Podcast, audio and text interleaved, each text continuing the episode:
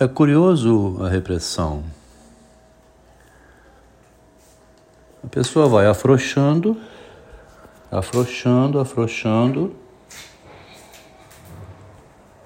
e depois até se admira do quanto era reprimido. Interessante, né? Vivia totalmente fechado em si próprio.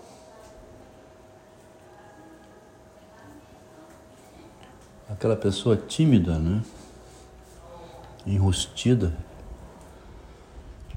Não abria a boca sequer.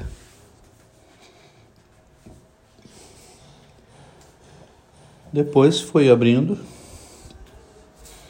foi abrindo, foi se acostumando a falar,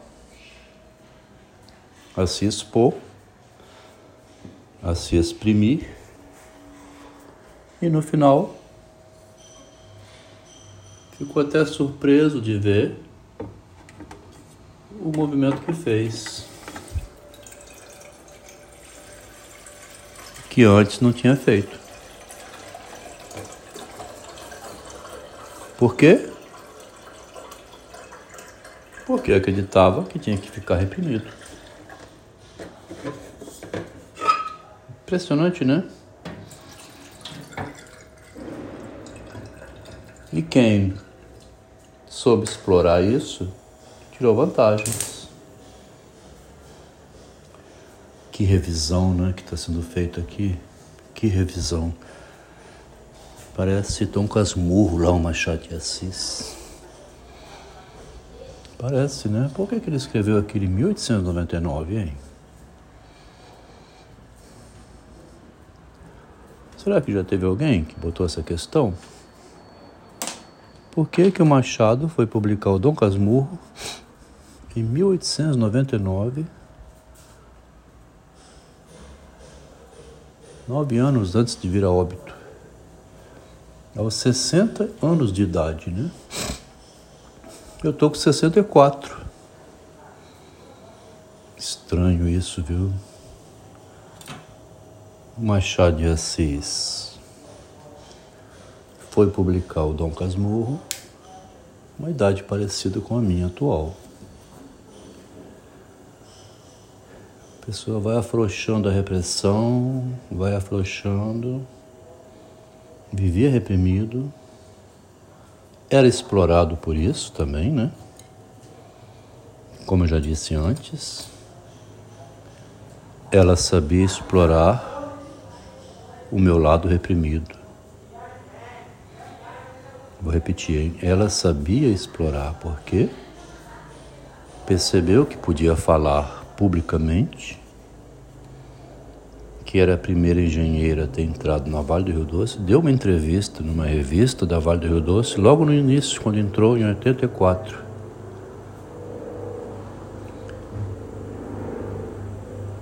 E percebeu, por conta própria, né, que o marido não disse nada. Sendo que ela tinha entrado no mesmo departamento que ele trabalhava. Olha, é, o sentido disso, o sentido, né, que existe nisso, a pessoa não conhece a dimensão. Você está ali numa festa, né, com a sua esposa, ela anuncia isso e aquilo, você fica mudo, calado. Ela é a rainha da, da festa. Debaixo dos olhos do marido,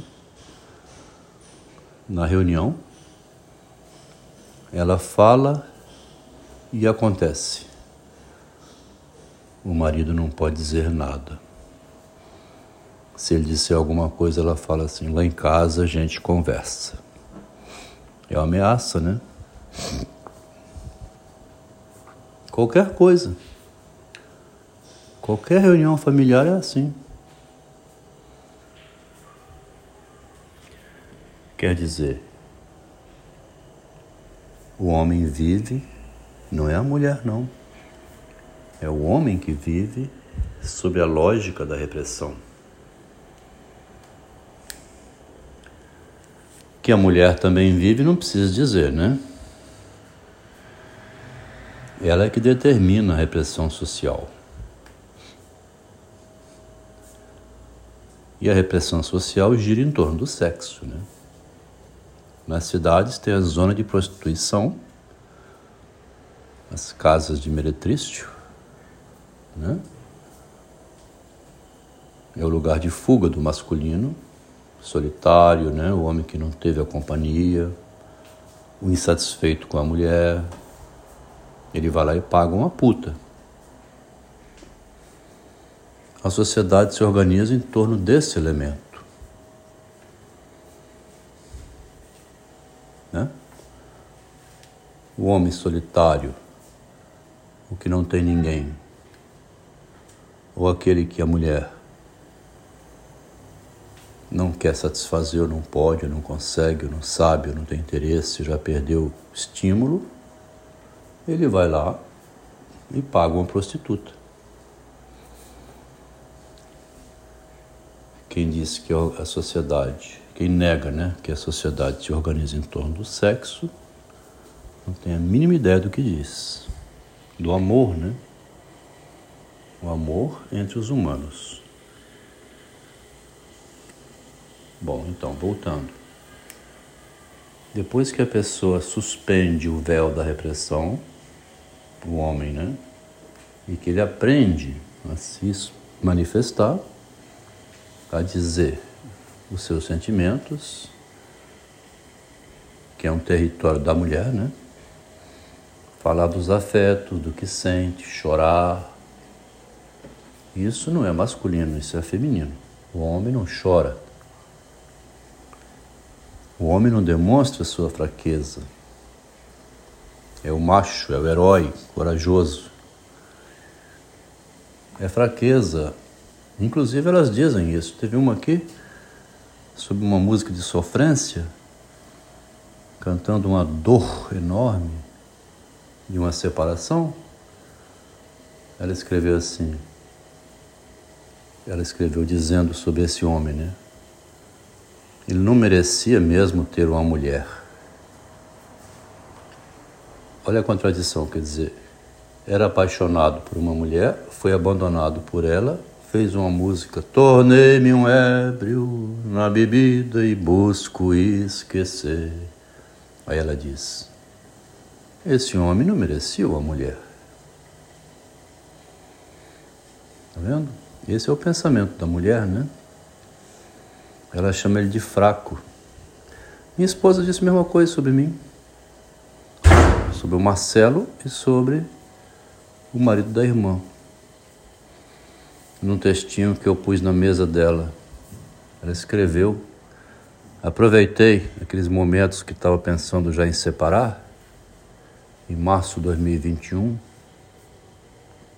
sentindo que tinha um clima de separação, botei uns textos na mesa dela. Um deles dizia assim, sobre o Carrel, que foi mandado pela irmã dela para a casa do pai, o Marcelo, que explodiu o apartamento, e o marido dela, que tinha sido pedido por ela que saísse do apartamento, não estava bem, que sei lá o que.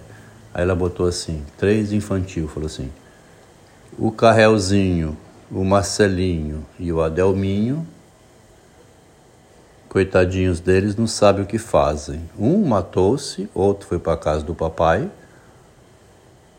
né? obedeceram às esposas ela mesma fala contra ela, tá vendo? A mulher.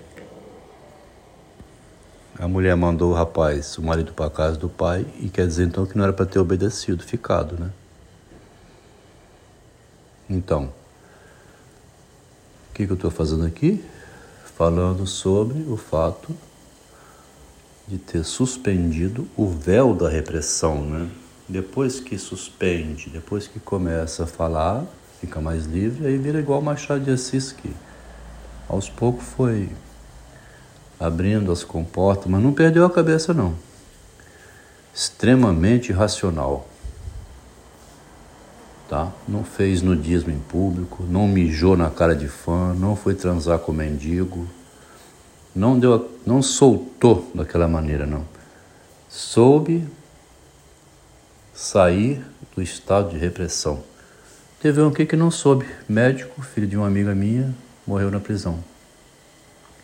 É só para ter uma ideia, viu? Isso aqui é uma teoria, né? É uma filosofia, é a psicanálise do Freud, assim.